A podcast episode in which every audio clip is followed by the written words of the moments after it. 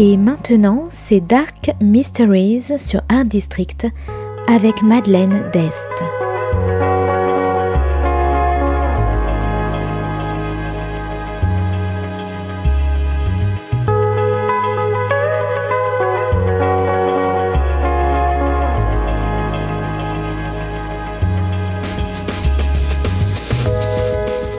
Welcome to Dark Mysteries, a book review show devoted to crime, mysteries, thrillers, and the dark side of human nature. I'm Madeline Diest. Join me as I talk about great books in the crime and mystery genre. Today's book is The Au Pair by Emma Rous, published by Piatkus in 2018. Today's book is all about secrets, rumours, and a grand seaside family home.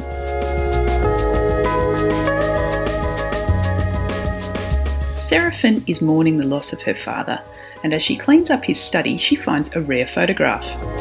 Her mother committed suicide on the day Seraphine and her twin brother were born, jumping off a cliff near their family home, Summerbourne, and so there are no photographs of them as babies.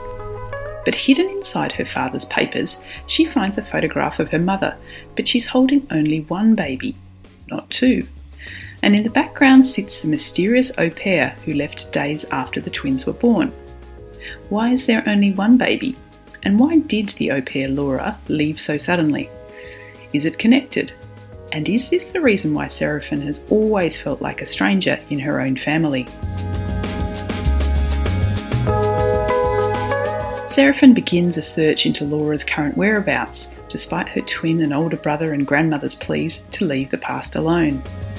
Then the story flips back to 1992, the year Seraphine was born, and the story of a young au pair escaping her unhappy life with her stepfather to work at Summerbourne. At first, it seems like a dream to work for a nice family, but over time, cracks start to form. And meanwhile, Seraphine is also anxious that her grandmother will take her beloved Summerbourne away from her and bequeath it to her twin brother. And when Seraphine begins to get threats to stop interfering in the past, she's further determined to find out the truth. Now, The Au Pair feels like it should be a book from a different age. I kept having to remind myself that the past in this book was 1992, which may be ancient history for some of you, but I can remember 1992 very clearly. But life at Summerbourne has a really timeless quality about it. Before mobile phones and the internet, it could have been any time in the 20th century in a large house on a cliff, as Laura looks after Seraphine's older brother, although he's four at the time. While The Au felt like a book from an earlier time, it's been written in a way that which made me fly through the pages as the story switches between Seraphine and Laura. It's a cliche, yes, but this is a real page turner.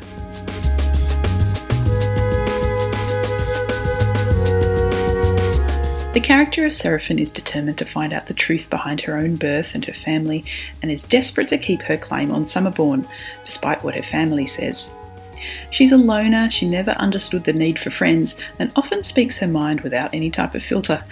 And this made me worry for Seraphine.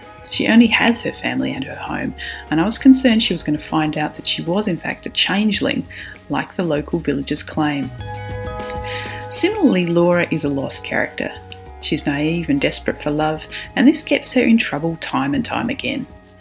Like all Gothic style novels, I felt she didn't quite have enough to occupy her mind, and in her isolation, her crushes took on greater proportions and, of course, got her into strife. So, if you like Gothic tales, family seaside homes, twisted family secrets, and mysterious deaths and births, I recommend The Au Pair by Emma Rous. For listening to Dark Mysteries. If you have any feedback or want to say hello, you can contact me at Art District Radio by email at mde at artdistrict-radio.com. Or if you'd like to listen to past reviews, please go to artdistrictradio.com forward slash podcasts. And until next time, happy reading.